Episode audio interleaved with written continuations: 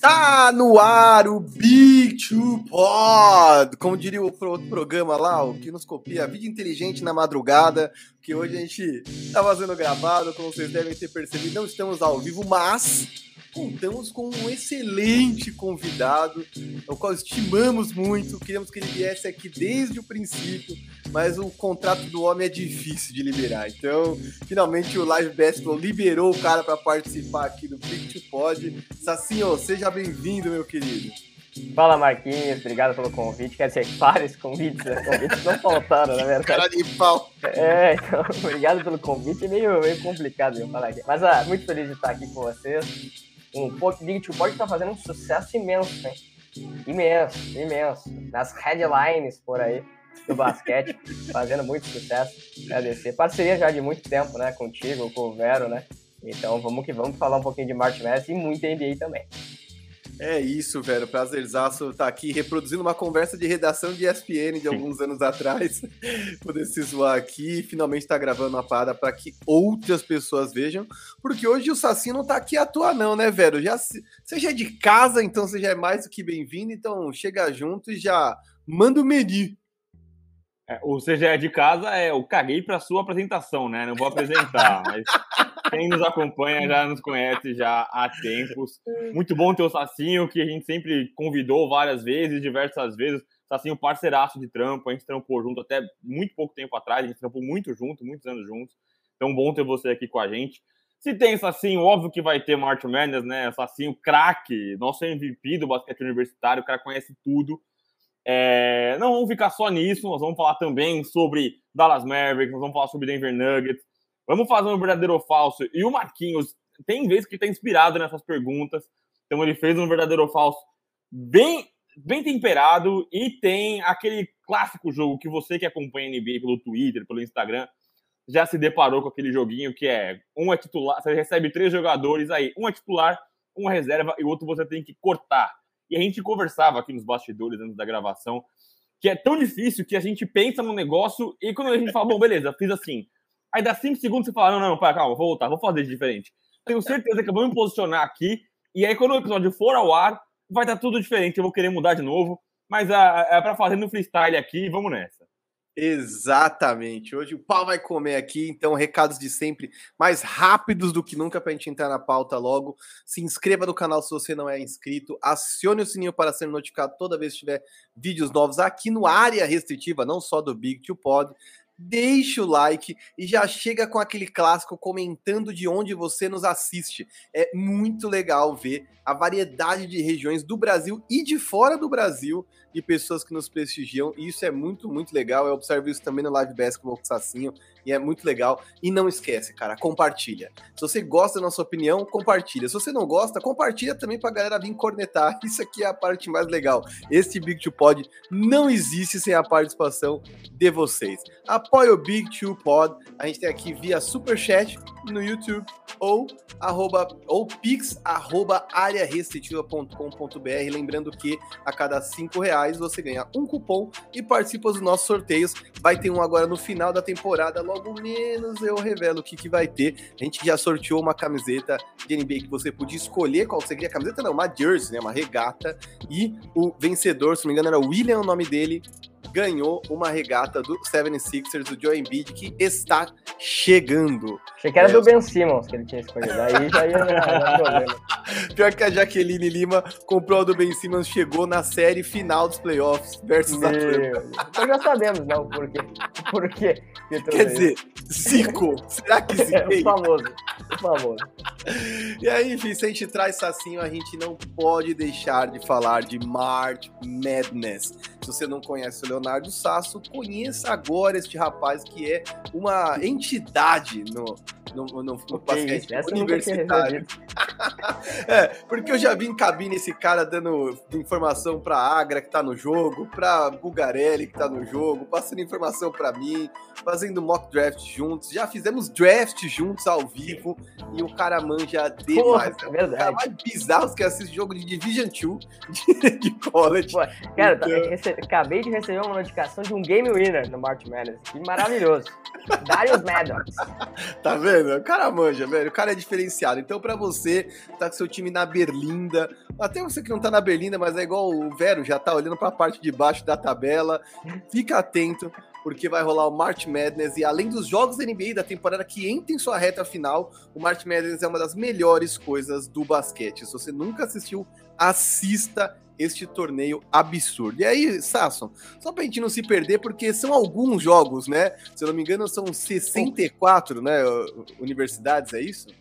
É, são 68, né? Porque pega aquela pré-Libertadores, a famosa pré-Libertadores, né? Que é aquele, for, aquele First Four que acontece antes de pegar o chaveamento de Copa do Mundo, vamos dizer assim, né? Chaveamento olímpico ali que a gente tem. Mas, no geral, 64 times se enfrentam em quatro regiões, 16, 16, 16. E daí, um contra 16, dois contra 15, três contra 14. E quando a gente fala de zebras, né? Acontece muitas. O número 15 venceu o número, número 2, o número 14 venceu o número 3. E essas as loucuras, dessas zebras que acontecem, geram essa loucura que é sempre. E é um jogo em cima do outro, né? É um dia inteiro, principalmente nos, nas duas primeiras uh, rodadas, que são muitos jogos, né? 64 times, então 32 jogos. Então é jogo toda hora e, e, aí, e essa transmissão da ESPN, que é a única que tem direito aqui no Brasil, pega aquela transmissão que vai cortando. E perde tempo, já tá no outro jogo, o cara tá narrando o outro ainda. Então acontece essa loucura que é muito legal. É isso, galera, é isso. Vocês não podem deixar de assistir. College Basketball é uma das coisas mais legais do mundo, porque os caras jogam a vida, quer dizer, não é pelo contra-cheque, é pela Exato. chance de ter direito a um contra-cheque. Então, é especial, é meio copinha, mas os caras realmente são muito, muito bons. Pô, e, a co e, a copinha é loucura também. Então, é Exato. Aí, é. Copinha é loucura. Tem, tem Star Plus, hein? Tem Star Plus, hein? Fazendo jabá. Aqui, ó, abre lá, tem a setzinha ali, ó, enchiada, jogo pra caramba. É isso, Esses cara. dias eu, eu, entrei numa sequência no Star Plus que foi maravilhosa. Maravilhosa. Lá South vem. Dakota State, North Dakota State. Olha vida. Fiquei bravo que o Vero não botou a lista dos 150 jogos. Aí, uh, tá vendo? Toda vez que você que assiste o Star Plus, curte ESPN, conteúdo Star Plus, não encontrar o que você quer, principalmente de esportes, chama o Veronese no Twitter que pode ele mandar, resolve. Pode mandar, pode mandar. Esse é meu trabalho. É ele que escolhe o que sobe, o que não sobe, entendeu? Reclama com o homem, velho. Eu já tô cobrando dele o documentário do Celtics contra o Lakers faz três meses, uma hora ele me atende, entendeu? Pô, mas isso aqui, bastidores, né? Isso aqui não é. A nossa reclamação não é nada perto ao que ele recebe nos grupos mais exclusivos da ESPN, cara. Meu Deus do céu. Tem que aguentar, que eu não sei como o Vero aguenta. Ah, meu Deus do céu. Bastidores. Então é o seguinte, Vero. Pra gente se manter na pauta aqui, porque os bastidores são muito bons da ESPN também. Vamos lá, Sasso. São 64 universidades, 68 universidades, 64 para o torneio de fato, muitos jogadores. Então vamos direto para uma parada que é o seguinte: quais são os jogadores que a galera tem que assistir, tem que ficar de olho, porque, enfim, a gente fala de NBA, né? São os caras que na próxima temporada podem estar tá aí é, mudando o destino das franquias que eles, que eles forem draftados. Quem cara, são esses caras? Eu separei quatro que, cara, tem que ver. Tem que ver. Eles vão ser top 5 com toda certeza. Só se acontecer alguma mudança muito absurda, que eu duvido muito que aconteça. Principalmente nesses três primeiros que vou citar agora. Jabari Smith, ala de Auburn, um cara que é muito parecido com Kevin Durant. É, ou seja, é, vários já geraram essa, essa comparação Kevin Durant, Brandon Ingram e tudo mais. Mas um cara que tem aquele. É, por que a gente compara? Porque tem aquele remesso lá do, do teto, né? Ele tem 2,8 metros, e oito, a remessa do teto é muito difícil ser marcado. Mas o que mais me impressiona nele é que o cara consegue jogar muito bem de costas para cesta, cara. É algo que a gente não vê muito nesses caras universitários. Acerta vários fadeaways, um cara que tem muita inteligência nesse estilo de jogo. Então, Jabari Smith de Auburn é o primeiro. Chet Holmgren, o tripa seca, para quem já conhece de Romulo Mendonça. cara que tem 2,13 metros, e corre a quadra com facilidade, dá toco em todo mundo, tem um arremesso de três pontos também, mas tem 88 quilos, Marquinhos. 88 quilos com 2,13 metros. É isso. Ah, é, o braço dele Maria. é mais fino que o meu. Só que ele tem 2,13, eu tenho 1,60. Então, essa é a diferença que tem. Mas, e o outro cara é o Paulo Banqueiro, de Duque, né? É um ala pivô também muito inteligente, tem uma ótima infiltração, é um cara que tem um potencial gigantesco uh, para a NBA. Esses três devem ser as três primeiras escolhas do draft. Então, Duke, Albert e Gonzaga. Três times que a galera com certeza vai ter que acompanhar.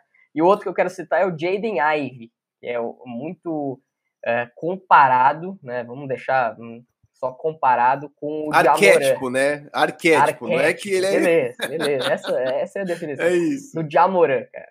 E, e, até vocês vão, olhem o jogo dele, vocês vão, cara, parecido com o Jamoran.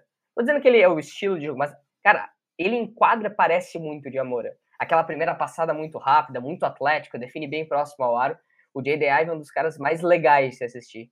Vocês vão ver muitos jogos eletrizantes que ele vai fazer, 25 pontos e, e partindo para dentro e chamando no trash talking. É um cara bem legal de se assistir, o J.D. Esses quatro eu cito que são imperdíveis. Tem que ver, eles vão estar no draft, vão ser uma das cinco primeiras escolhas. E é mais dois, três nomes para a galera acompanhar, rapidinho.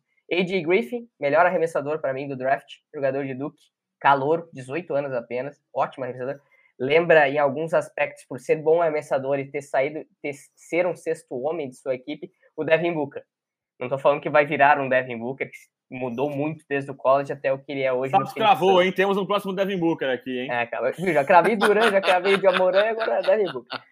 Uh, o Keegan Murray também. É, vocês vão ver que tem um irmão gêmeo dele, que não é tão bom, que é o Chris Murray, igual, igual, mesma altura, mesmo peso, tudo igual.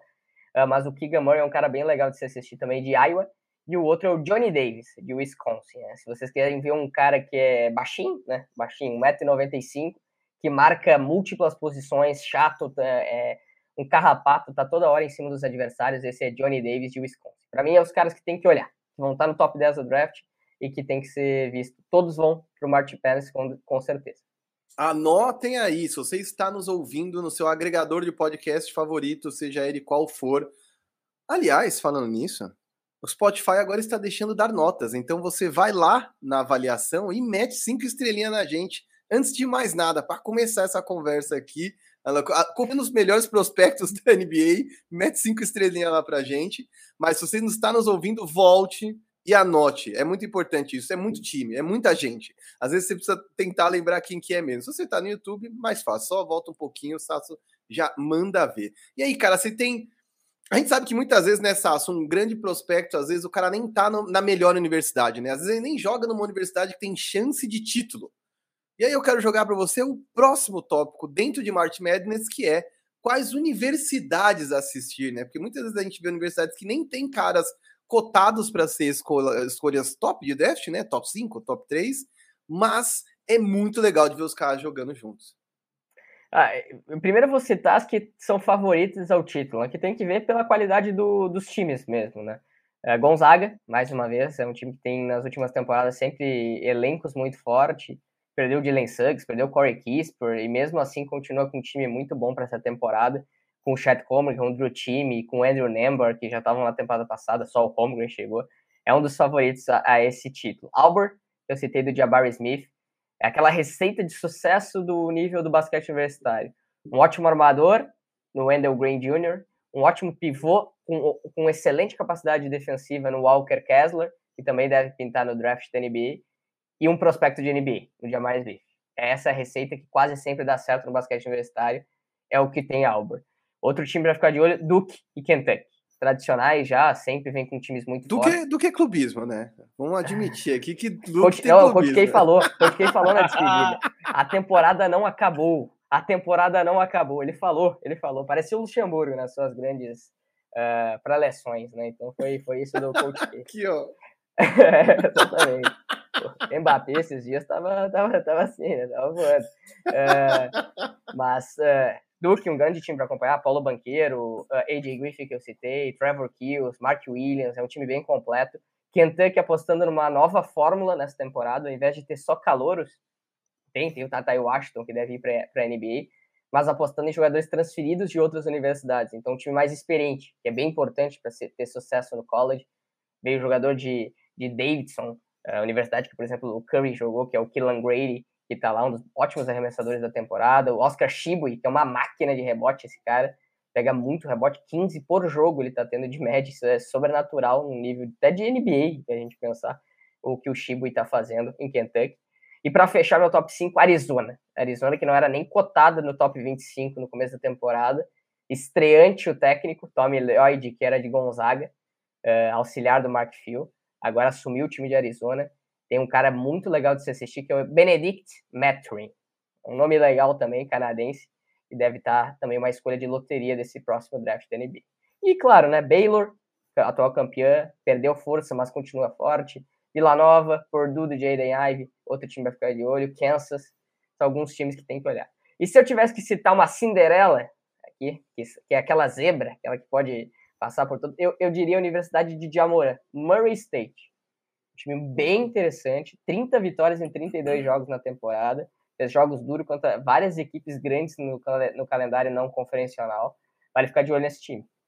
Boa, muito bom. Aliás, Sasso, vocês lá no Live Basketball é, costumam fazer mock drafts, vocês vão atualizando e soltando material. É, você tem algum mock draft marcado para os próximos dias? Como é que tá isso aí? Fizemos um agora semana passada. Semana passada, sábado passado, vai dar agora eu acho que uma semana, é, exatamente, nesse sábado, que a gente está fazendo hoje, no caso, uh, fazendo uma semana. Uh, foi o primeiro mock draft que a gente soltou, só de loteria, e esses caras que eu citei aí, todos estão nesse, nessa, pelo menos na loteria. Então, eu quis pegar bem e trazer aqui mais os caras que vão estar tá pensando em NBA mesmo. Porque sempre tem aquele cara muito bom no college que a gente sabe que não vai dar muito certo na NBA, né? Vide Doug McDermott, Frank Kaminsky, Frank. Os caras que você gosta, né, cara? Esses caras branquinhos desengonçados que chuta, né? É o Sandecker. É, você falou que o Sandecker ia ser bom. Faço, adoro o McDermott, cara. É inacreditável. É... adoro. Jimmy Fredetti. Meu Deus do céu. O, o, o, time que eu gosto bastante nessa temporada é Syracuse. Syracuse. Syracuse só tem branco, é da hora, só, tem, só tem branco chutador. É só isso no time. Então, é, fica cinco espaçando a quadra e é isso que a gente quer. É, é o Drazen é Pretovic Basquetebol Clube. É, é Stephen Curry, é, é, o, o Duncan Robinson. É, o Duncan Robinson. É só os Jimmy Neutron. Se não tiver defesa, é um plus na meu, no meu, na minha categoria de bons jogadores. Ah, um brincalhão. Ou então não perdam, fiquem de olho, sigam o homem nas redes sociais. Vou até ocultar aqui, ó. Arroba Leonardo Sasso, com dois S, para você que está nos ouvindo somente, underline, depois do O. É, acompanhe o homem lá, divulga, comenta, tá vendo todos os jogos que eu sei muito bem.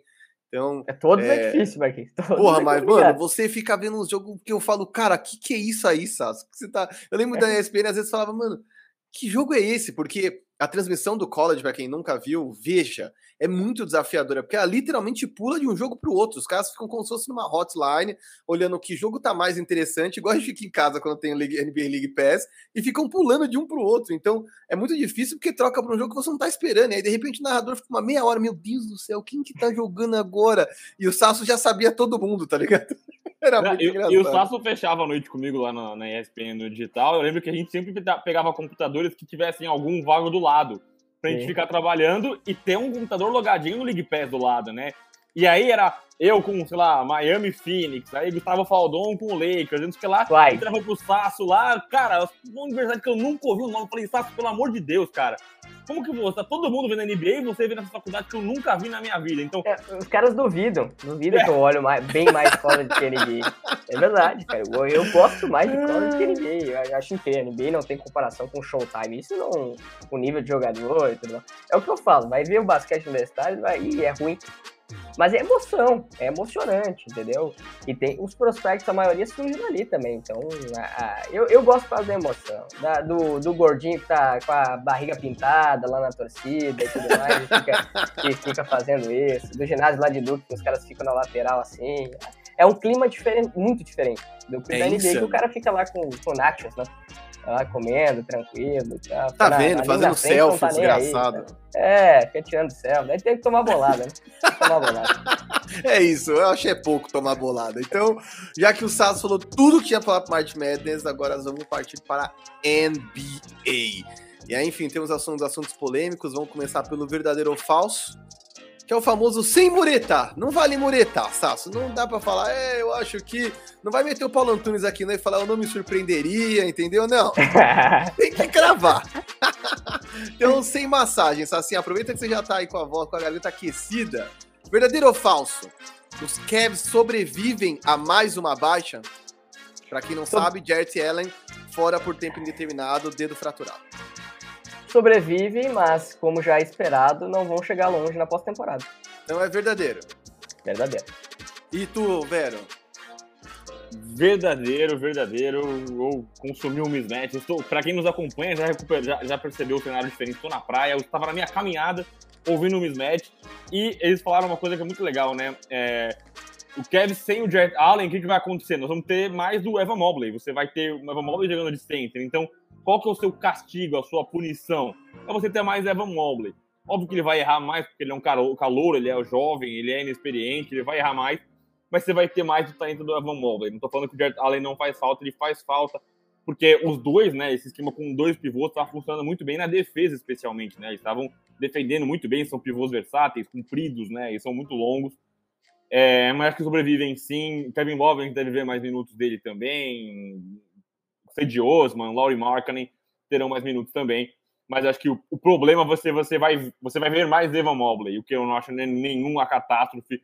Cara que, para mim, um dos favoritos, a Rookie of the Year, o Evan Mobley. Então, acho que sobrevivem sim. E acho que muito por conta do Kevin ser um sistema, né? Eu acho que a, a gente fala muito do, do, dos das funções dos times e quem carrega tal time. A gente vai falar mais disso ainda hoje mais para frente. Mas o Cavs eu não acho que ele é, é, necessitado, ele não é escravo de um jogador, né? Ele é um sistema que funciona. Tanto que o Darius Garland ficou fora, né? Eles perderam o Colin Sexton no começo da temporada.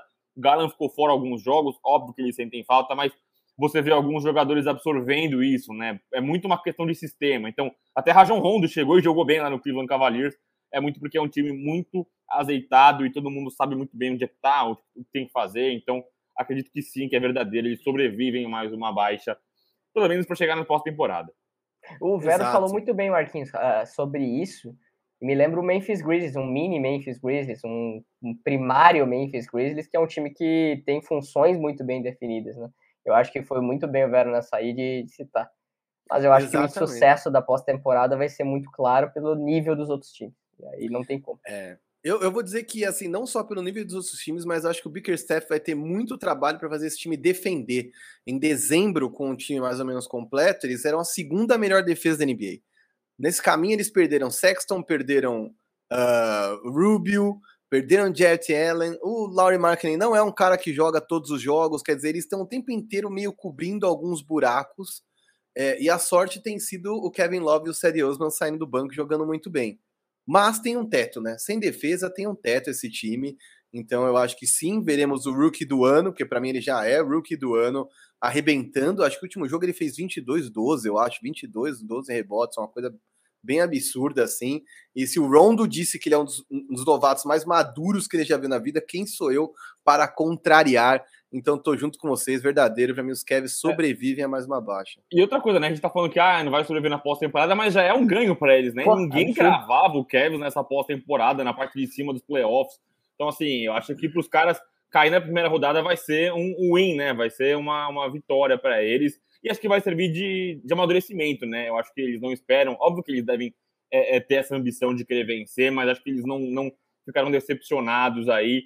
E aí você falou dos números, Marquinhos. Só lembrando que assim, o Evan Mobley é, é, o que a gente sempre fala para vocês assistirem aos jogos, né? Para gente, quem puder, sempre assistir aos jogos, né? Quando tiver a possibilidade. Porque ele é um basquete que eu acho muito dinâmico e vencedor, né? O cara que faz as jogadas corretas o tempo inteiro, apesar de jovem, como você bem está com a maturidade dele, ele não é um cara que acumula números sem necessariamente levar o time para frente. Então, só completando mais uma vez aí do Evan Mobley, para ainda endossar o meu verdadeiro. um monstro esse menino, um monstro. Eu quero ver mais dele. Eu acho que o Kevin tem uma decisão importante para fazer, que é o que nós vamos fazer com o Colin Sexton. Porque todo mundo ali meio que do nível dele vai ganhar, receber um max, e ou ele vai receber um and trade, né, que é a famosa assina um novo contrato e troca, ou os caras vão ter que pensar em alguma coisa muito inteligente, porque talvez não caiba nesse exato momento é, do Cleveland Cavaliers, mas é um ativo, como eu gosto de dizer, um ativo de muito valor. Próximo verdadeiro ou falso: Lakers machucam mais o Westbrook que o contrário. E aí aqui eu já vou dar minha opinião e jogar pro Vero, porque para mim sim, isso é verdadeiro. O cara tá recebendo ameaças de morte da torcida dos caras, que seja na fanfarronice, seja verdadeiras é uma parada totalmente fora da casinha, assim. O cara não dá para ele se considerar torcedor de absolutamente nada se ele manda ameaças. A gente sabe muito bem que já teve história com Cartola aqui no Brasil, e assim, não vou nem entrar nos detalhes, porque é uma situação bizarra, mas só achei que o Westbrook foi mal na parada de falar, ai, do meu nome, meus filhos tal, porque os filhos ele não levar, eu entendo. Ele tá tentando preservar a família dele. Mas o lance do nome, mano, é assim: para de tacar tijolo e os caras param de chamar de West Brick, entendeu? Ninguém tá te chamando de West Dick, como acho que foi o Chris Vernon falou no mismatch de hoje. Não sei se foi ele ou se foi, ou se foi o Kevin O'Connor, mas assim, ninguém tá te chamando de West Dick. Não é que os caras estão falando o seu sobrenome de uma maneira totalmente pejorativa, nojenta, grosseira. Os caras trocaram por um nome que é engraçado, porque é. Brick é tijolo em inglês. E, e não pode do basquete, né? É uma crítica é. relacionada ao basquete, né? É Exato. Isso. E eu achei que ele foi muito mal de dizer, ah, pô, é, não, não, os caras aqui desonrando meu nome e tal. Cara, é, eu achei que o Vernon falou a parada certa. Quer dizer, você, como jornalista, vai escrever um texto. Quando os caras te criticarem, você vai dizer, oh, não, não me critica, não, porque meu filho tem Twitter. Cara, infelizmente é uma coisa que faz parte de quem tá em volta. Eu fico brincando com o aluno às vezes que é por isso que super-herói às vezes usa máscara, porque é proteger quem é importante para ele. Quem não usa máscara, quem não usa capacete, como é o caso do futebol americano, que é esse jogo intimista que é o basquete, você vê a cara dos caras, as expressões o tempo todo. Desculpa, mano, você tem que dar a cara a tapa. O que você acha, Vera? Concordo com você. É, essa é uma, é uma coisa bem delicada, né? Eu acho que é verdadeiro. Eu acho que os Lakers machucam mais o Westbrook do que o contrário, porque os Lakers, se forem um fracasso essa temporada, eles estão aqui ano que vem de novo o Westbrook tem machucado a reputação dele em forma de carreira. Eu não acho que é culpa do Lakers, eu acho que é culpa do Westbrook. A forma como ele desenhou a carreira dele leva a isso, né? Eu acho que é, é, é muitos vícios que ele carregou até os 30 e tantos anos para ele ser inserido num, num, time que tem a expectativa de de fato ser campeão. Mas eu acho que machucam sim o Westbrook. Quero fazer a ponderação que você fez também, Marquinhos. Eu acho que ela é muito justa. Eu acho que um cara que trabalha com imagem, enfim. E o Westbrook é um cara que provoca, é um cara que brinca. É, ele trocou milhares de provocações com o Damian Lillard naquela série que o Damian Lillard deu tchauzinho para eles. É, ele endossou o apelido de, de Cupcake pro Kevin Durant quando ele saiu lá de Oklahoma. Então, assim, entendo que é chato o nome que os filhos usam com orgulho e tal, mas, cara, faz parte do, do pacote, cara. Você trabalhando na NBA, é muito legal você ter marcas querendo ir atrás de você, porque reconhecem o seu rosto, você estampar campanhas, você ter um tênis com o seu nome. Mas, cara, quando você estiver mal, as coisas vão as coisas vão pesar pro seu lado também.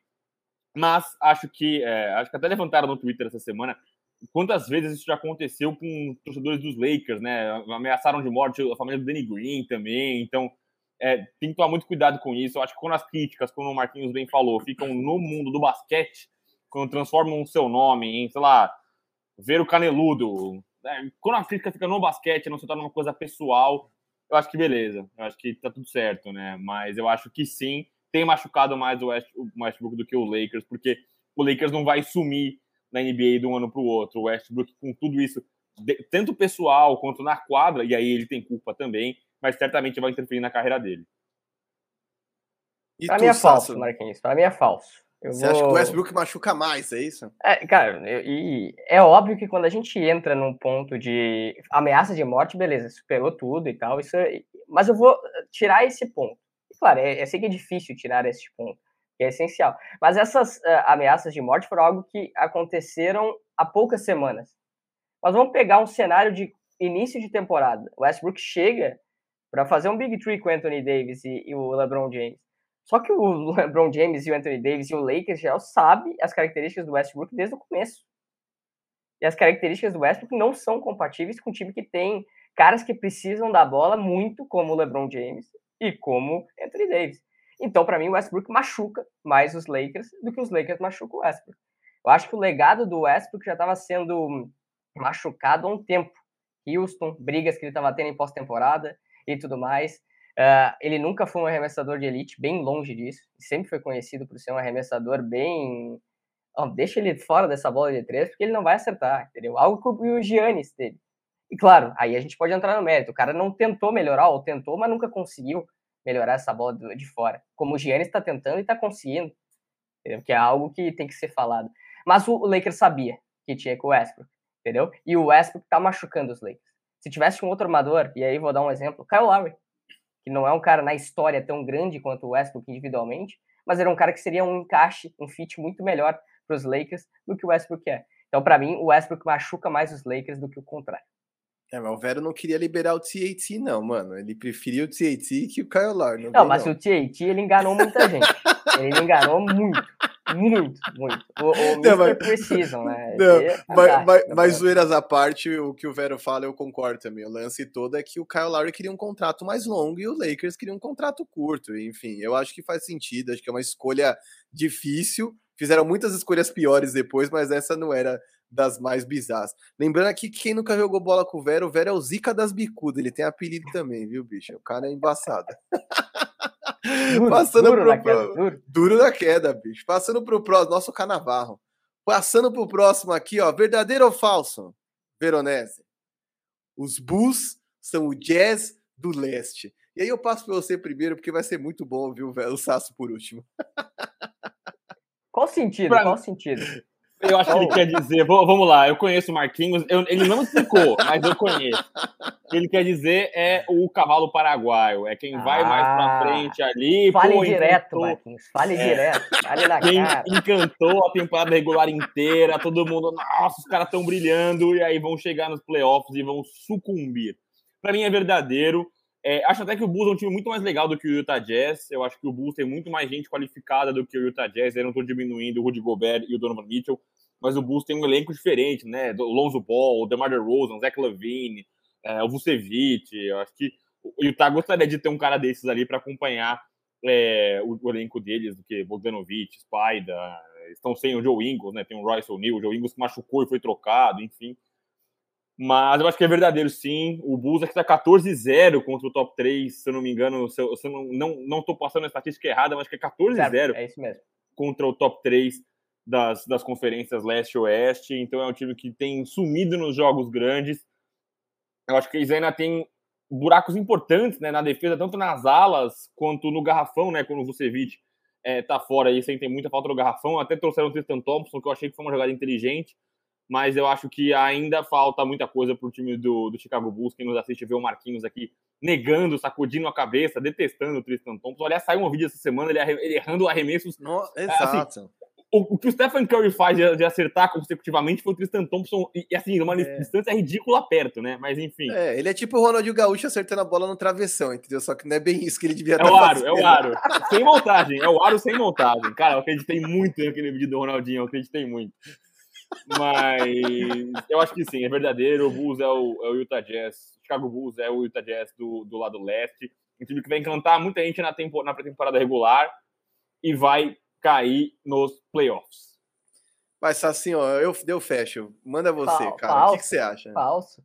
Falso. Falso. Não, por, não porque eu acredite no Chicago Bulls tendo um sucesso na pós-temporada. Olha Só o que a expectativa do Chicago Bulls, mesmo com esse elenco que foi formado, não era ser essa equipe que está tendo agora, esse desempenho que está tendo agora. Era até ser pior, com talvez quinta posição do leste, já seria algo fantástico para esse time do Chicago Bulls, dado o nível dos outra, das outras equipes.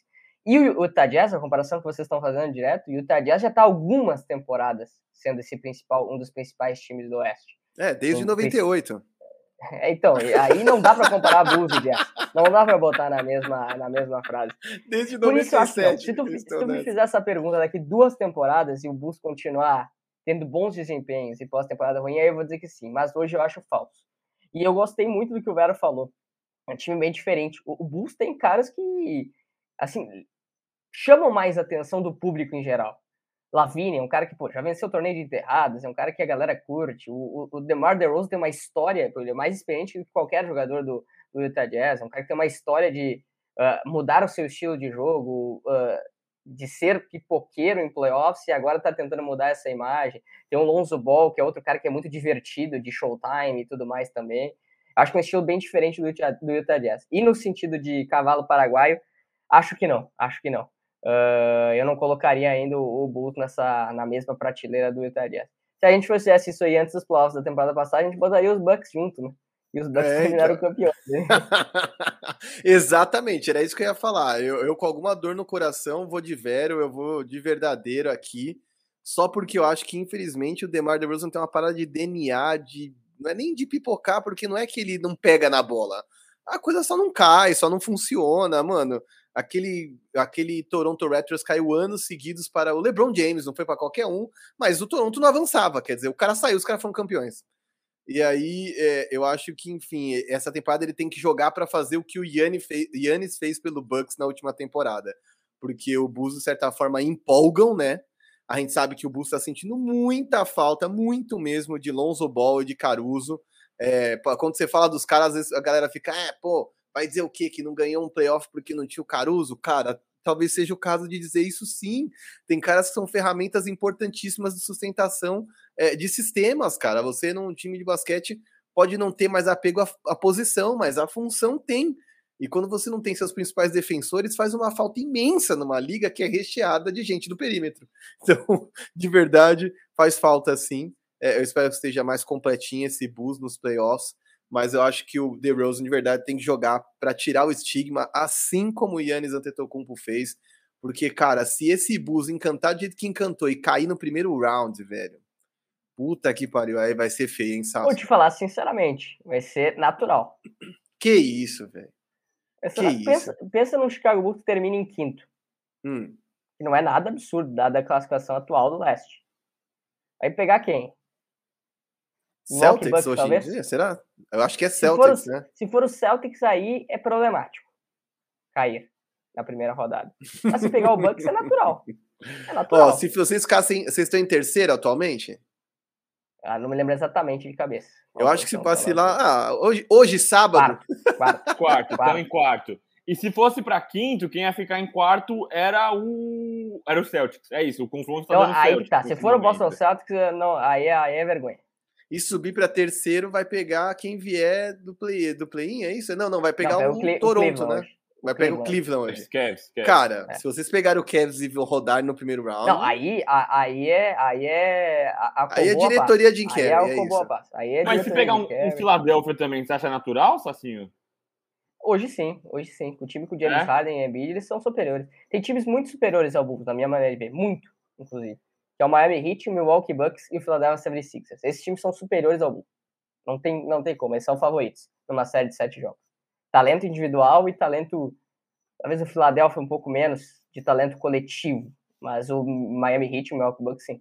É, o que mata vocês no Philadelphia é o, é o, é o matchup, né? O Embiid ali no garrafão do Chicago Bulls. O Embiid, é, é, é, cabeça, né? coitado de você. Que você que isso? Coitado. Aí eu acho que até o Tristan Thompson vai ser importante para tentar minimizar um pouquinho o Vucevic, coitado. Coitado do amigo aí. Coitado. Cara, o Tristan Thompson não serve pra nada a não ser Tinder, OK Cupid, Happy, esses rolês. Esse é o rolê que isso? do, do Ele foi essencial Thompson. naquele título do Cleveland Cavaliers. O rolê do Tristan Thompson é dinheiro voando no ambiente de, de luz oscilante lá, entendeu? Esse é o rolê do Tristan Thompson. Vocês estão de sacanagem.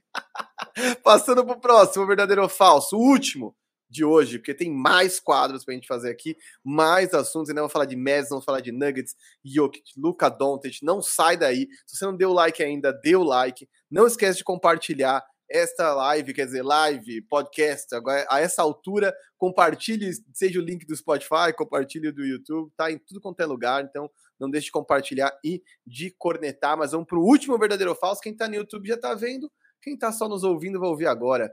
Oeste mais aberto do que nunca, Sacinho? Sim, sim, tá, tá aberto. Acho que o Phoenix Suns é o time a ser batido. Continua a minha mesma opinião que o Phoenix Suns é o time a ser batido, apesar dos Warriors ter o talento individual absurdo, de ser um time que tem DNA de campeão. Sacinho engasopou, Sacinho engasopou.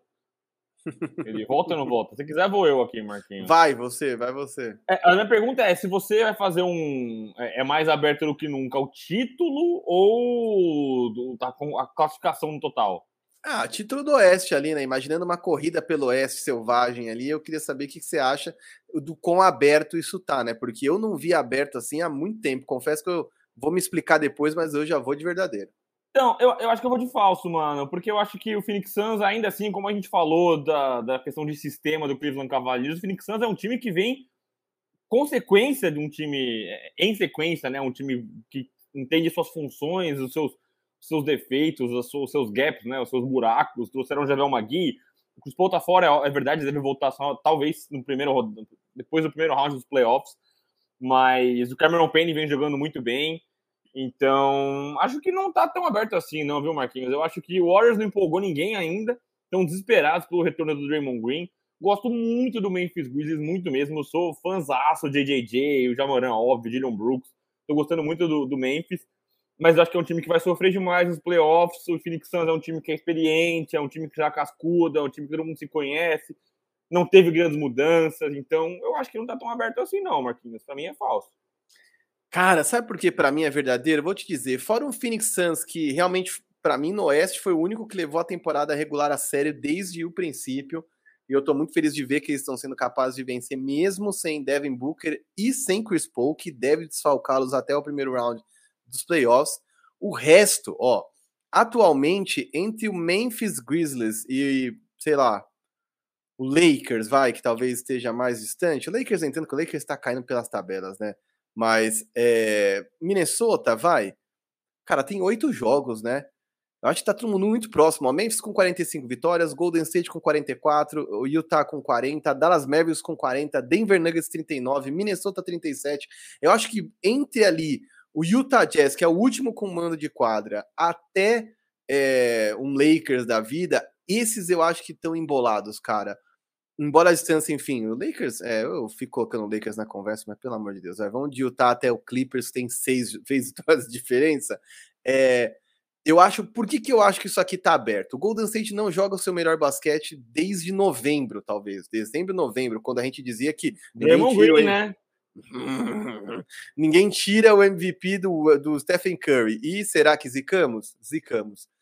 Utah Jazz, cavalo paraguaíssimo para mim, vai cair. Memphis Grizzlies, um time de novatos. Não, a gente não sabe o que esperar exatamente dos caras, embora a gente não possa cobrar tanto. Dallas Mavericks, mano, Luca Doncic provando que não sente falta alguma do Porzinho, que está jogando muito, e o time subindo de produção. Denver Nuggets, que é um time que, assim, se botar eu, você, o Sassin e o Jokic, ele leva a gente para os playoffs. É surreal. É, mas, ao mesmo tempo, é um time bem deficitário, né? Bem defasado de, de corpos até. Uh, Minnesota Timberwolves é um time que tá em ascensão, cara. É, é, é bizarro. O Minnesota Timberwolves tá, em, tá vivendo um bom momento. Quer dizer, deve, vai ser a segunda temporada na história do Carl Towns na NBA que ele vai terminar com um recorde positivo.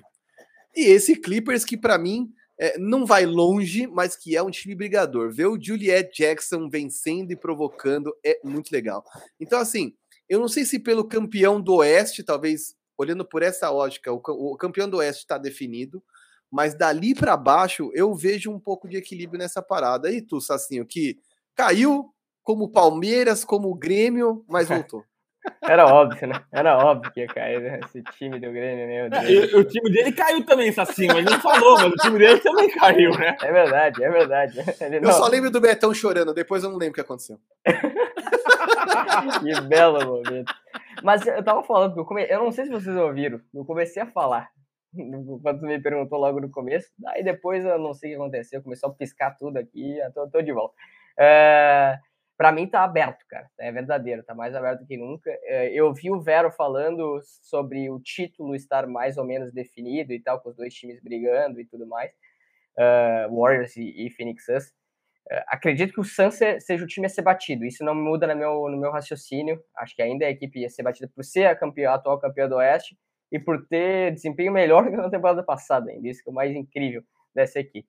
O Warriors tem muito talento individual e a volta do Draymond Green vai ser essencial para qualquer uh, plano de pós-temporada desse time. Ele tem um técnico vencedor, tem uma filosofia vencedora, um DNA vencedor, isso é muito importante. Mas o resto, né? O Memphis Grizzlies é surpreendente, mas esse Memphis vai ser tão forte assim numa série de sete jogos contra uma mesma equipe o Utah Jazz, é, a gente tá falando agora, é o cavalo paraguai, mas agora numa função de ser tipo quarto, quinto lugar, sem pressão, será que não vai ser melhor para eles? O Dallas Mavericks, que, pô, não era pro Jason Kidd nem estar na NBA, mas como tá, ele tá fazendo um bom trabalho. Isso a gente tem que citar. Tá sendo um bom trabalho, melhorou bastante a defesa do Dallas Mavericks, principalmente. E com o Donce jogando no alto nível. E tem times, cara, que a gente olha, hoje não são prontos, mas o Denver Nuggets se voltar um Jamal Murray e um Michael Porter Jr., e um Clipper, se voltar o Paul George e o Kawhi, eles já estão arremessando bola. Eles já estão arremessando bola. Quem sabe não volta. E aí se transforma. Eu só não consigo ainda por um Lakers. Porque esse eu acho bem difícil de conseguir qualquer coisa. Ah, mesmo tendo LeBron, que é muito difícil de duvidar de um time que tem LeBron James. Mas uh, não vejo. Mas eu acho que está muito aberto esse meio. Mas com Warriors e Phoenix Suns, uh, esse sim na ponta. Isso é, isso é clássico. Não, o Lakers só tá nessa briga aí para deixar a briga pelo play-in aberta, entendeu? Esperando o Pelicans passá-los, né? Hoje o Pelicans tá, acho que um jogo e meio atrás, ele tem 27 vitórias contra 28 do Lakers, eu acho. É, e a sorte do Lakers, de verdade, e assim, e eu, quando a gente mostrar aqui o nosso tier list no final da temporada, eu e o Vera, nós vamos dar boas risadas com a galera que vai nos cornetar, com certeza, porque, cara, a sorte do Lakers é que o Portland Trail Blazers desistiu da temporada, velho. Porque se Pelicans e Portland começam a jogar como eles estavam jogando, vencendo consistentemente, cara, até pelo calendário do Lakers, meu Deus do céu, o risco de ficar fora de um play-in ia ser enorme. E aí, Uma amigão... pena que o time do Pop é muito fraco e muito é. jovem ainda, o San Antonio Spurs, porque esse se recusa a tancar, né?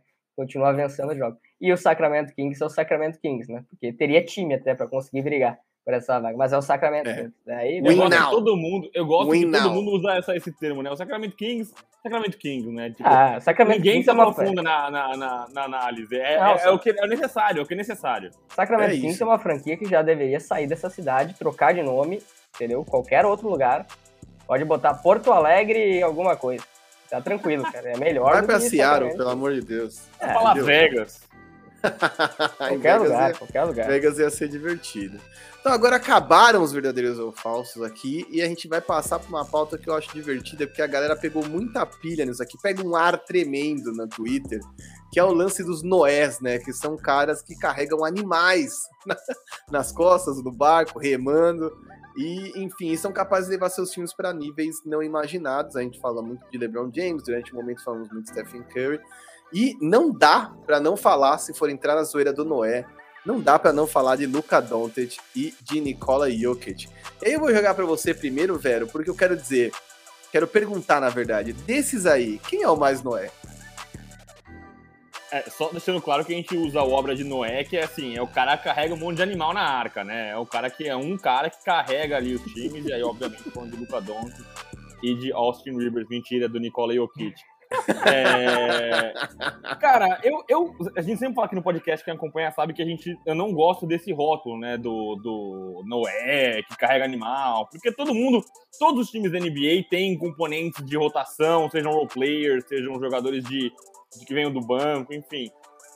Mas eu acho que se a gente tem jogadores é, é, que carregam de fato as equipes, a gente usou muito o LeBron James no Cleveland Cavaliers, acho que nesse momento não tem como fugir desses dois, né? O Chris Paul não carrega o Phoenix Suns, né? O Giannis não carrega o Milwaukee Bucks. É, o Embiid, nem sei se o Embiid consegue carregar o Philadelphia 76ers. E vou falar a verdade, acho que nem o Stephen Curry carregou o Golden State Warriors, Golden State Warriors em nenhum momento. O Golden State Warriors foi relevante não só no, no amadurecimento do Stephen Curry, mas Steve Kerr, né? É, é, é a função, é, é, o basquete Warriors, não é só o Stephen Curry, né? Então acho que sim, nesse momento, os únicos jogadores que carregam suas equipes são é, Nikola Jokic e Luka Doncic, com um adendo, né? É curioso como o Luka Doncic ele meio que escolheu ser esse cara, né? O Luka Doncic, ah, a gente sempre brinca com o Damian Lillard, né? Tipo, pô, deem ajuda para ele, pelo amor de Deus. Mas o Luca que não quis, né? A segunda estrela ele que despachou, e aí eu não acho que não é nem por uma questão de encaixe, mas parecia uma coisa meio pessoal mesmo, né? Eles despacharam o Porzingis. E o time tem alucinadamente jogando bem, né? O Spencer Dinwiddie vinha de um ano horroroso nos Wizards, tá jogando muito bem no Dallas. Eu esperava que o Dinwiddie tivesse uma minutagem mais irrelevante para não tirar o, o espaço do Jalen Brunson.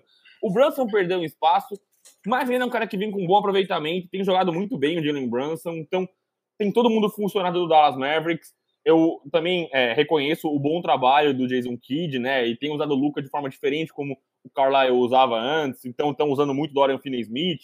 Então, acho que sim. E aí, o Nikola Jokic é uma tremenda uma zica, né? Eu acho que é, ele tá sozinho nessa porque todo mundo machucou, todo mundo quebrou, né? Michael Porter, Jamal Murray, eles devem voltar. O Michael Porter talvez volte nas próximas semanas. O Jamal Murray deve voltar só ali na, no finalzinho ali para os playoffs e talvez jogar alguns dois jogos ali, mas só para perder aquela enhaca, né? Para tirar as teias de aranha e a ferrugem. É, mas eu acho que a gente, eu sempre destaco aqui as, as, as estatísticas avançadas do Nicole Jokic. Talvez se tivesse alguém que carrega mais ainda, se tivesse alguém com um fardo maior para carregar, para mim seria o Nicole Jokic, que ele sim. O, o Nuggets com o Jokic e sem o Jokic parece que são times completamente diferentes. O Denver Nuggets não funciona sem o Nicola o Kit, eu não estou falando que o Dallas seria, estaria nessa posição, se não, mesmo sem o Luca Doncic, mas ainda tem os jogadores que são menos horrorosos, né? Agora, o time do, do, do Denver sofre muito sem o Jokic. E tu, Sacinho, o que você acha? É, é, dois Noés, isso para mim é, é, é claro. É, embora o, o Doncic tenha uma ajuda muito maior, muito maior hoje. E o Vero foi muito perfeito nisso, né? O Spencer Dinwiddie jogando muito bem. O Jalen Brunson, nos momentos que o Doncic não pôde jogar, o Jalen Brunson foi muito bem. Ele a, a, assumiu o papel de armador principal da equipe, elevou os números dele para, sei lá, 20 pontos de média, 7 assistências por jogo, algo que a gente não está acostumado a ver do Jalen Brunson, né? Com o Finney Smith, com o Red Bullock, com outros caras, com o Tim Hardaway Jr., principalmente no momento que o, que o não pôde jogar, são peças melhores do que até o... Não digo que são melhores, mas que funcionam melhor nesse Dallas Mavericks do que os outros funcionam no Denver Nuggets. E aí, por isso, eu coloco o Nikola Jokic como o grande Noé da temporada. Porque é, é, muito claro isso. Se tirar hoje o Jokic, que tem, ele é líder de basicamente todas as estatísticas avançadas entre os principais candidatos a MVP. Ele, ele é, quase todas as estatísticas avançadas são deles, a, dele a liderança. E, é, pô, Will Barton, Aaron Gordon, Monty Morris, Jeff Green, tio Jeff Green, né? Se a gente for pegar, eles não são jogadores muito abaixo de Jalen Brunson, de, de Tim Harden fora da temporada, mas de Spencer Dinwiddie e tudo mais, mas dentro dessa equipe do Nuggets, ela tem uma dependência muito maior do Nikola Jokic para toda a rodagem ofensiva da equipe do que hoje tem o Dallas. Isso é importante para o Dallas. É saber que tu ter um Doncic é essencial, vai te fazer brigar por algo maior, mas que tu pode operar o ataque sem ele. E isso é muito importante para uma equipe, tendo uma qualidade de jogo que eles têm. Para mim, o grande noir da temporada é o Nikola Jokic. Cara, eu também acho. E aí, para ilustrar isso, nesta quarta-feira, 15 Nuggets jogando, contando o Michael Porter Jr., pelo que tá aqui na escalação, tem oito caras à disposição no Nuggets. oito. e eles são Will Barton. Uh, cadê aqui? Ué, peraí que eu tô. Aqui, peraí, deixa eu voltar aqui. Will Barton, tem DeMarcus Cousins, Jamichael Green, Jeff Green, Highland, Viatko Kankar, Zach Nagy. Cara, quem são esses malucos, entendeu? De verdade, tirando DeMarcus Cousins, se eu colocar fora esses caras pra vocês identificarem, o fã médio de basquete não sabe quem são os caras, entendeu? De verdade, não sabe apontar quem são esses caras. É, Campazzo, enfim, Jeff Green. A verdade é que tem outros caras que podem entrar, um Austin Rivers, mas assim, cara, de verdade não tem condição. O que o Jokic faz é um absurdo. E sabe por que eu fico mais? E aí, assim, como esse, o Big Two Pod vive da participação das pessoas, dos convidados, de todo mundo, cara, vocês precisam me ajudar com esse mistério que é. Você vai jogar contra o Nuggets, assim, ó. Qual é o único cara que você precisa marcar no Nuggets, cara? É o Nicola Jokic. Não tem muita. Você vai, você vai dobrar, você vai fazer as traps, armadilhas nele, você vai jogar a tripla marcação, você vai deixar ele com um individual, você vai esconder ele numa zona. Cara, e absolutamente nada diminui o ritmo desse cara. Ele é um rolo compressor que segue envolvendo os companheiros, segue pegando 10 rebotes por jogo, faz triple-double de 40 pontos com uma facilidade invejável. Eu, de verdade, não sei qual é o mistério. Como esse cara consegue jogar desse jeito? E isso o Aaron Gordon falou até, depois de um game winner dele, eu não me lembro em qual jogo exatamente, que o Nikola Jokic recebe uma marcação dupla faltando, tipo, 3 segundos. E, cara, 3 segundos, marcação dupla, ah, é clássico. O cara pega e arremessa de qualquer jeito para cima para tentar, né, aquela bola espírita e tudo mais. O Jokic simplesmente deu um passo a mais pro lado oposto que o Aaron Gordon dava, liberou mais espaço ainda pro marcador do Aaron Gordon vir mais pro garrafão e virou o jogo, faltando dois segundos pro Aaron Gordon livre arremessar uma bola de três. E o Aaron Gordon fala, o Jokic é tão impressionante que com uma marcação dupla e com um segundo pro final, ele vai fazer a melhor jogada possível. Isso é, é, é, realmente impactante do jogo do Jokic. Por isso que a gente está falando de que é um dos maiores pivôs passadores da história da NBA. Não, é um dos maiores é... passadores da, da, da história também, da NBA, ponto. Também. É doideira. E, e, nós vamos, dada... se, tivesse, se a gente só falar de passador, nós vamos ter que incluir ele no top 10. É isso. Não, e, e, e eu pergunto para uma pessoa que não tem é, familiaridade com o basquete e põe a figura do Jokic, os caras vão falar, não, esse cara não é esse cara não vai, não faz Qual isso. foto? A da, a, da, a, da, a da cadeira de praia, dele criança? a da cadeira de praia, os caras vão dizer que isso. Esse cara, esse cara tá. Esse cara é o Casimiro hoje. Entendeu? O cara vai falar isso, basicamente. Mas é, é impressionante, cara. O Jokic é um dos caras mais legais de ver jogar, pelo, porque não é showtime, não é showtime. Tipo, ele faz os passes que ele faz, porque é o melhor passe possível. Isso é o mais é, fantástico. É um QI de jogo sobrenatural, cara. Sobrenatural. É isso, né, velho? O cara não dá passa de cotovelo, mas, cara, esse time não existe sem ele, não existe. Aliás, só para me corrigir aqui, agora carregou para mim, tem 15 jogadores à disposição, mas se vocês quiserem, eu leio o nome dos outros também. É, é, Monty Morris, Davon Reed, Brin Forbes, saudade nenhuma dele, Will Barton, Jeff Green, cara, Marcus Howard, cara, de verdade. Tem ninguém entrando em quadro e esse cara tá vencendo. De alguma forma, o Nuggets segue brigando. É surreal.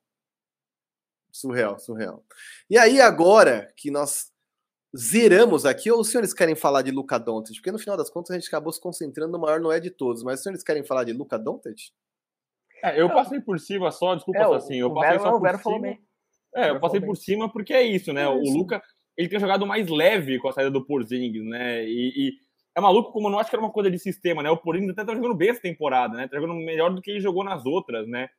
É, mas acho que o time do Dallas entendeu o teto dele. Eu ainda contesto muito os encaixes do Bertans e do Jim Weed, mas tem funcionado, né? Os caras têm jogado bem, têm se encontrado.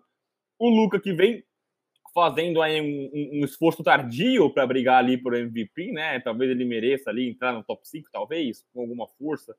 Mas é um cara que vem brigando e vem carregando o Dallas. Tem um, um recorde, né? Uma campanha melhor do que do Denver Nuggets e nem fazendo o que a gente, maluco, né? Três, quatro anos de NBA, a gente já se acostumou a ver o Luca Doncic fazendo isso, né? Sacinho já cantava bola fazia muito tempo. O, como a gente se acostumou a, o, o Luca fazendo essas, as, os absurdos que ele faz, né? E aí, é, um time que aprendeu a esconder ele na defesa, ele tá carregando o time para frente e tem tudo para esse ano exorcizar o, o, fantasma do Los Angeles Clippers, né? O meu problema é... com o Luca Doncic tá aqui, ó. Ele tem que ter mais calma, cara. Ele tem que ter mais tranquilidade. Ele toma muita falta técnica, ele se irrita com coisas que não precisa, cara. É claro, tu tem. Cara, Sassi, o... aproveita que você tá nesse desse assunto e me explica qual é a treta dele com o Gobert, velho. Não fez o menor sentido aquela treta é, deles é, no jogo. Então, mas eu acho que é uma coisa que eu acho que faz parte do jogo dele. Ele precisa disso para se motivar. Talvez. Eu não sei. Isso aí a gente teria que ter um estudo mais Igual profundo. Igual o Red Miller. É, cara, tem, pô, tem caras que são assim. E essas mentes de grandes jogadores de basquete que trabalham, trabalham, trabalham, trabalham para melhorar, os caras precisam de alguma coisa que possa se uh, motivar mesmo, assim, se desafiar. Eu acho que é a coisa. Daí o cara vai, se encosta no Gobert e cai e cara, que isso? Me machuquei muito agora, cara. Agora eu vou fazer 65 pontos na tua cara, entendeu? É basicamente isso. É tipo uma mentalidade que o Michael Jordan tinha e a gente ficou mais conhecendo mais agora por conta do Last Dance e tudo mais, eu acho que ficou público, e que eu, eu acho que até os jogadores estão querendo ter, realmente. É, assim, é estranho pensar isso, mas sei lá, eu, eu, não, eu, não, eu não sou, é que eu não sou mínimo, com nada competitivo mais agora, né? Mas eu, eu, eu, fico pensando, é que é um esporte de alto nível, um jogador de alto nível, mas, cara, ele tem que ter um pouco mais de tranquilidade, porque pode prejudicar ele e o time nos momentos principais. Já prejudicou várias vezes. Ah, 20, cara, ele tem 22 anos. Ele é muito novo ainda. Ele tem muito a evoluir, apesar de tudo. Ele só tem 22 anos. Então ele vai ter muita coisa para aprender ainda, mas mental, acho que é o grande ponto para o Luca Doncic se tornar ainda maior do que é. E, cara, os números que ele tem, a gente põe lado a lado com o LeBron na mesma idade, ele Absurdo, não deve nada. Né? Absurdo, né? Aliás, só para eu ter que me acusar aqui, que se os amigos ouvirem isso aqui, eles vão me aloprar que eu era chato pra caramba, eu sou muito competitivo. Hoje em dia que eu tô mais velho, que eu desencanei. Mas eu sou muito chato e eu muito me identifiquei com o LeBron, porque quem não viu, assista HBO. Manda um presente para nós. a HBO disponibilizou o primeiro episódio da nova temporada do The Shop, que é o, o, o programa dele ali, a mesa redonda deles, é, com caras, enfim, Rich Paul, que é o agente, né, Paul Rivera, é, e convidados. É, tem até o Lamar Jackson da NFL, né, o quarterback do, do Baltimore Ravens, é, nesse episódio novo. Acho que tá o, no, o Glover também tá. Enfim, eu preciso lembrar todo mundo que tá. Mas no momento ele fala assim, cara, às vezes você tem que procurar motivação. Às vezes eu entro para aquecer e fico procurando um hater. Ele fala, eu fico olhando na arquibancada, assim. Aí quando eu vejo um cara que olha para mim, xinga, olha e fala com medo, ele fala assim, eu vou jogar para calar esse maluco hoje. E aí ele começa a confessar que Isso, ele também adota esse tipo de coisa. Cara, chega a ser doentio, cara. O cara, cara tá... O maior exemplo disso para mim é o Shaquille O'Neal. Eu não sei se vocês sabem dessa história. O Shaquille O'Neal inventou para ele uma história que ele contava para todo mundo no Orlando e que depois de anos ele falou que era mentira, que era uma história que quando ele, ele odiava jogar contra o David Robinson e ele sempre arrebentava o David Robinson, que é, foi um dos melhores pivôs da história, campeão pelo San Antonio Spurs, porque ele dizia que quando ele era criança, uma vez ele foi pedir um autógrafo e o David Robinson não deu. E aí ele contava essa história para todo mundo. E aí, recentemente, acho que foi na TNT que ele contou, inclusive, a história, ele admitiu que, na verdade, ele inventou essa parada, que era uma motivação que ele tinha para jogar contra um cara que ele achava que era um dos melhores de todos os tempos. E aí, assim, sabe, isso é o ápice da doença. para mim, assim, sem limite, velho, de verdade. O Vera, não sei não. Vera, você prefere jogar com torcida adversária ou torcida empurrando? Adoro torcida contra, adoro, gosto muito, gosto muito, gosto muito, gosto muito.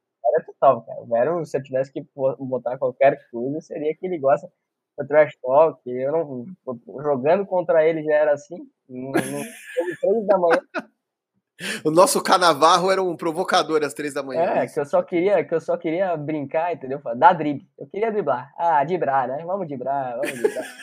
É, queria mesmo, não soltava a bola, desgraçado. Os caras cara jogando totalmente sério, né? Eu, eu gosto disso, eu gosto, mas não tem mais pique para esse tipo de competição. Justo, muito justo, muito justo. Então, aproveitando aqui nosso papo, nossas confissões aqui de competitividade, vamos entrar no quadrinho, né, Vero? Eu tive essa ideia aqui porque eu falei, cara, isso aqui é um negócio legal, eu não gosto de inventar umas paradas para movimentar. Hoje a gente vai ter o titular, reserva ou cortado, que é uma parada muito parecida com o namora, casa, enfim, amante, qualquer outra brincadeira que você faça. Perigoso. Porque né?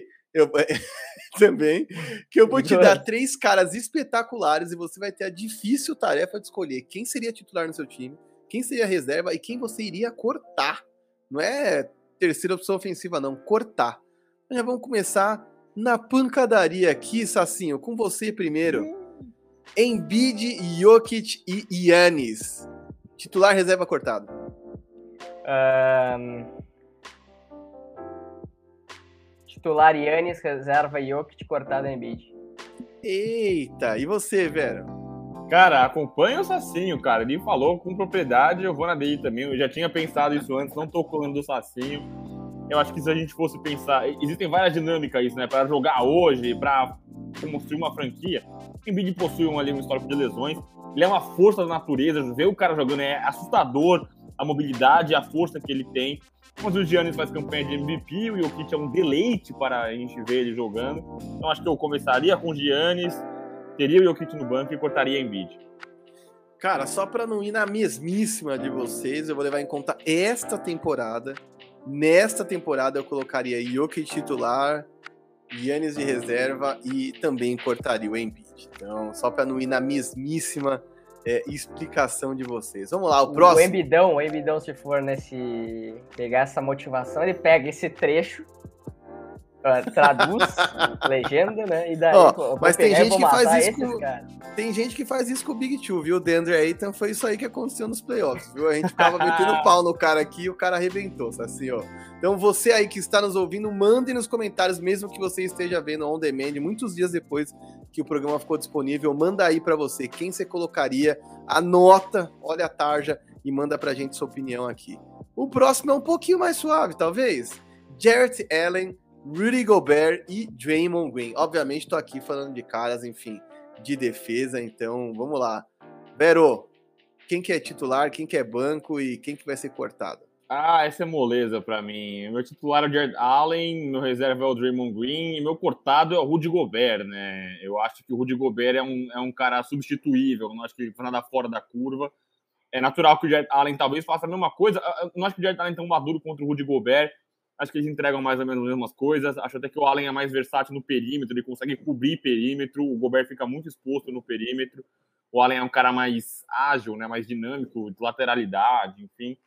E o Draymond Green é um, uma experiência tremenda, né? É maluco. E, e talvez ele viesse do banco justamente para comandar esse small ball, né? Um cara que joga ali na 5, um cara que comanda o ataque. A gente já é, é, passou por isso hoje. A gente falou como os Warriors sentem falta. Eu acho que ele faz falta não só na dinâmica em quadra, mas vocalmente. Eu acho que ele é um tremendo de um líder, um, um braço do Steve Kerr em quadra. Então, para mim, Allen titular, Green reserva e o Rudy Gobert na casa dele. Ó, manda. Uh, eu deixo o Gobert cortado também, então eu acompanho o Vero, mas eu ponho o Draymond Green titular de Art Allen reserva. Eu já tô pensando no meu time que eu fiz, então eu vou de Yannis na posição, até na posição 5, o Yannis. O Draymond Green operando, o time. operando a bola, operando a bola. E no banco tá de Art Allen que se complementa com, pode se complementar com o Jokic. O Jokic jogando um pouco mais fora, também armando o time na segunda unidade. Vou com você, Sassinho. Draymond Green titular, Allen reserva e definitivamente eu corto o baguete gigante aí, menino Rudy Gobert. Rapaz, não é isso aí não, gente, não é? Não é assim que fala, não é baguete gigante, é baguete biombo, biombo que é o baguete biombo. Que isso, e o biombo que é excelente gigante, também. Situação, não falei que ele tem a baguete gigante, falei que ele é. que situação, gente. Próximo. Spider Donovan, Spider Mitchell, Trey Young e Devin Booker, Sacinho. Hum, Spider cortado. Hum. Devin Booker titular, Trey reserva. Ó, oh, alguma justificativa especial? Eu, adoro o Donovan Mitchell, adoro, acho um jogador muito bom e tudo mais, mas acho o Devin Booker mais escora, melhor armador do que o Donovan Mitchell. Na defesa, ok, o Donovan é um pouco melhor. E nesse confronto direto. Com o Trae Young, eu acho o Trae Young um jogador mais divertido. Eu gostaria de ter meu time para incendiar a equipe a qualquer momento. Mas o Devin Booker titular. Acho o cara. Não digo. Acho que é o mais. O scorer talvez mais confiável desses caras e que se complementaria com outros. Não precisaria ser estrela do time como o Trey até agora se mostrou ser em qualquer equipe. Talvez não se daria tão bem tendo uma outra força dominante como o Yannis, por exemplo, do lado. Acho que o Booker se daria melhor. Por isso eu vou de Booker, Trey para incendiar a vinda do banco de reservas e Spider cortado. Vero, manda. Vou na mesma. Não queria concordar com isso assim, eu gosto das discordâncias, mas eu desenhei não assim. Não queria, Pô. mas nada pessoal, só para trazer algum, algum ponto de vista diferente. Mas eu acho que eu iria de Devin Booker titular, sim, o Triangle vindo do banco e o Spider cortado com muita dor no coração. Eu sou muito fã do Spider, tenho tênis do Spider, Sou fã demais do cara. É, não vejo a hora de sair de Utah. E eu acho que é isso, né? O Booker talvez seja um cara mais. É, é difícil falar regular, mas um cara mais experimentado, né? Chega em final de NBA, ele jogou muita bola. Eu sou fã do Devin Booker também. O Trey é um cara mais responsável na defesa, então acho bom ele vir na segunda unidade. E aí o Spider, infelizmente, ele tá. Não dá nem pra falar um degrau, tá um rodapé abaixo desses caras, mas eu acho que é muito pouco, mas ainda assim é o suficiente para deixar ele de fora. Então, eu titular o Devin Booker, reserva o Trey Young e cortado o Spider Mitchell.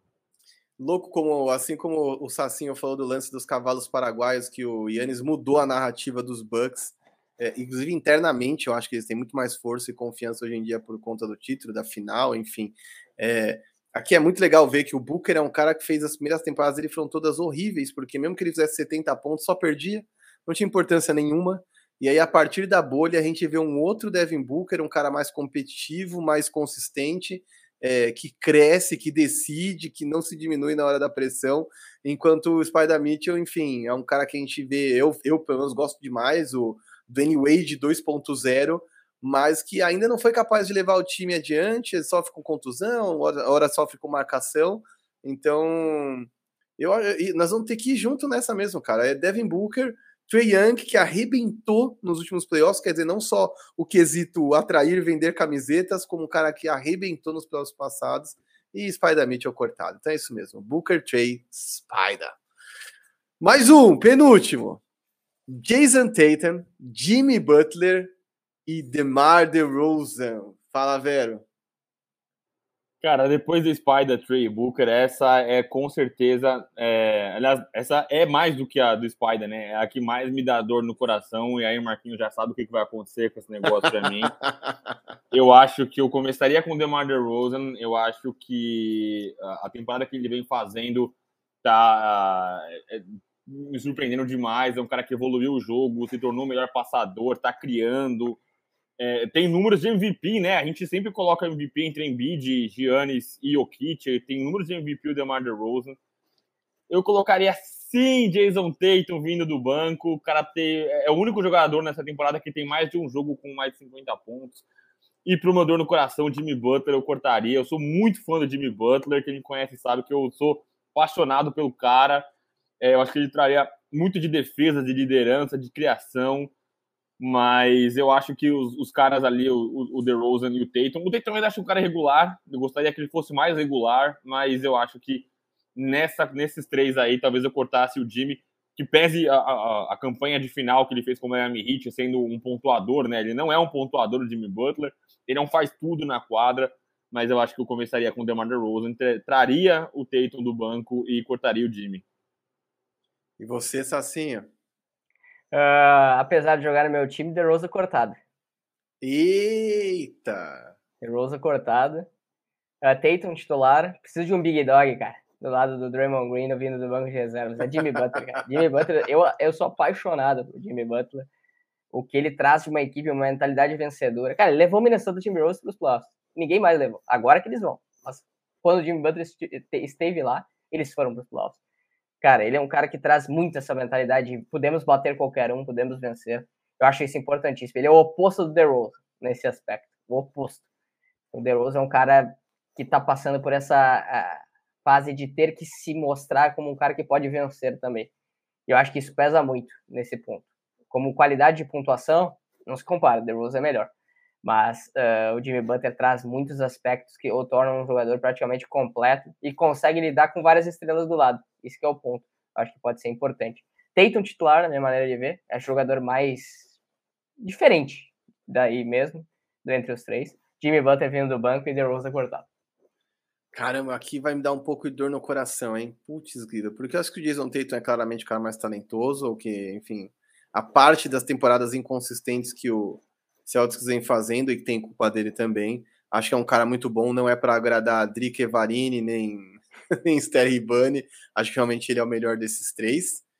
E aí no banco, cara, com alguma dor no coração, eu também acho que eu vou manter o Jimmy Butler, cara, porque por mais que o DeRozan tenha números de MVP e eu esteja, mano, apaixonado pelas bolas que ele tem feito enterradas e arremessos decisivos, para mim o fato do Bulls não ganhar dos três melhores de cada conferência é uma coisa que envolveria ele carregar esse time nas costas. Quer dizer, é nesse jogo que ele tem que meter 50, é nesse jogo que ele tem que armar para o time todo.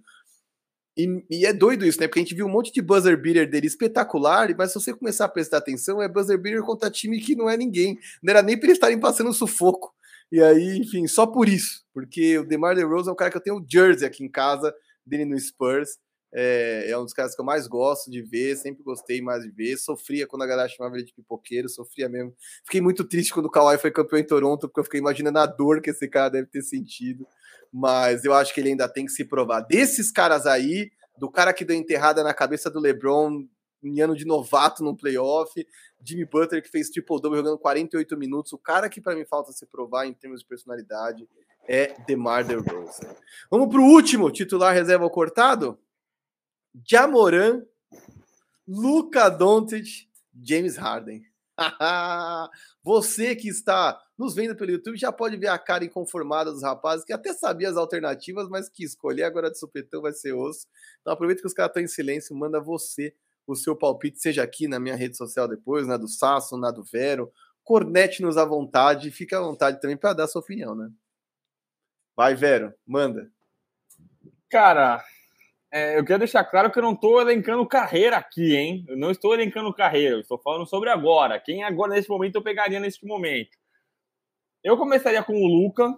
Eu acho que, como eu falei, entrando no papo de MVP nesse momento traria do banco de Amoran e cortaria James Harden, né? Os fãs de James Harden estão indo à loucura nesse momento, querendo me caçar.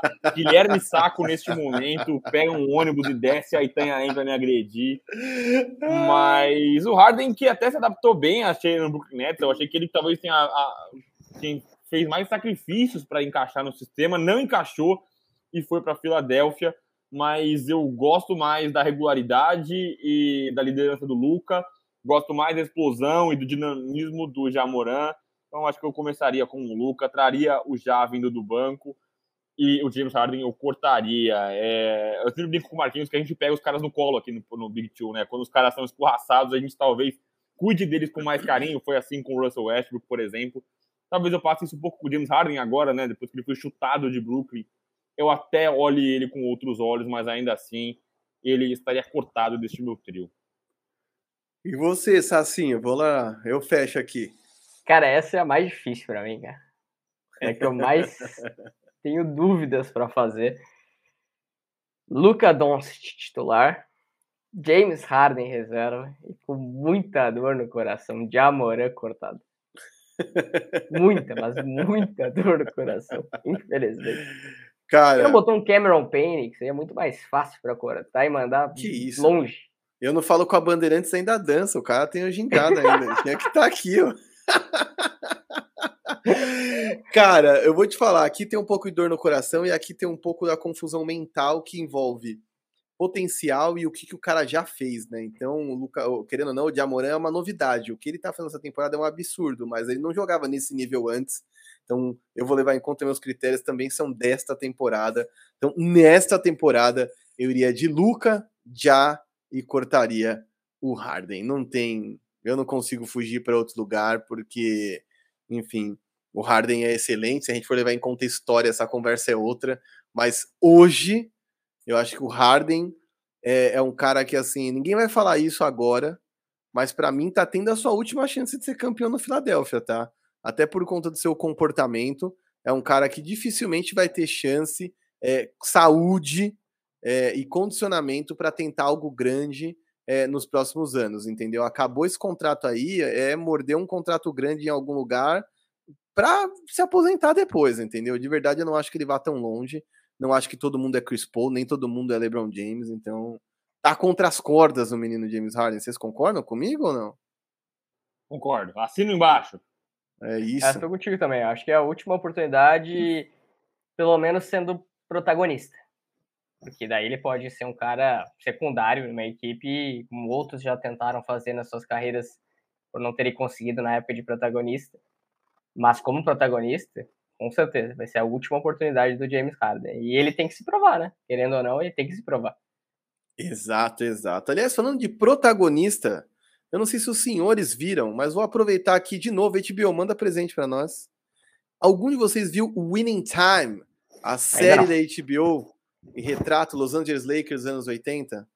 Ainda não, estou na Ainda praia que não tem HBO Max. Cara, se vocês não viram, vocês têm que ver. Eu já havia lido o livro do Jeff Perman, que é o Showtime, conta a história do Lakers anos 80, a dinastia dos Lakers durante essa década maravilhosa que trouxe a NBA pra gente como a gente, né? A NBA era uma liga que passava jogos em VT na madrugada é, e passou a ser essa coisa em 140 países, e muito disso tem a ver com Lakers e Celtics tem a ver principalmente com Lakers, porque a forma como se desenhou toda a estética em torno do que é ser uma franquia de NBA gira em torno da visão de Jerry de, de Dr. Buzz, que era cheerleaders, é, celebridades na, na, no, na, nos floor seats, né, nas cadeiras próximas, o show, o entretenimento, muito mais que o basquete e vitória é, um lance de entreter as pessoas, que eu acho que é o que faz total diferença, porque você pode ver NBB, você pode ver LBF, você pode ver Euroliga, mas o show igual da NBA é muito difícil. E, cara, tá espetacular a série. Caracterização, atores. Os caras vão pôr o cara do pianista fazer o Pat Riley, velho. O Adrian Brody vai ser o Pat Riley. O cara, descobri hoje, o cara que faz o Carinha do Jabbar tem 43 anos, tá estreando como ator na vida. E o cara que faz o Magic Johnson também.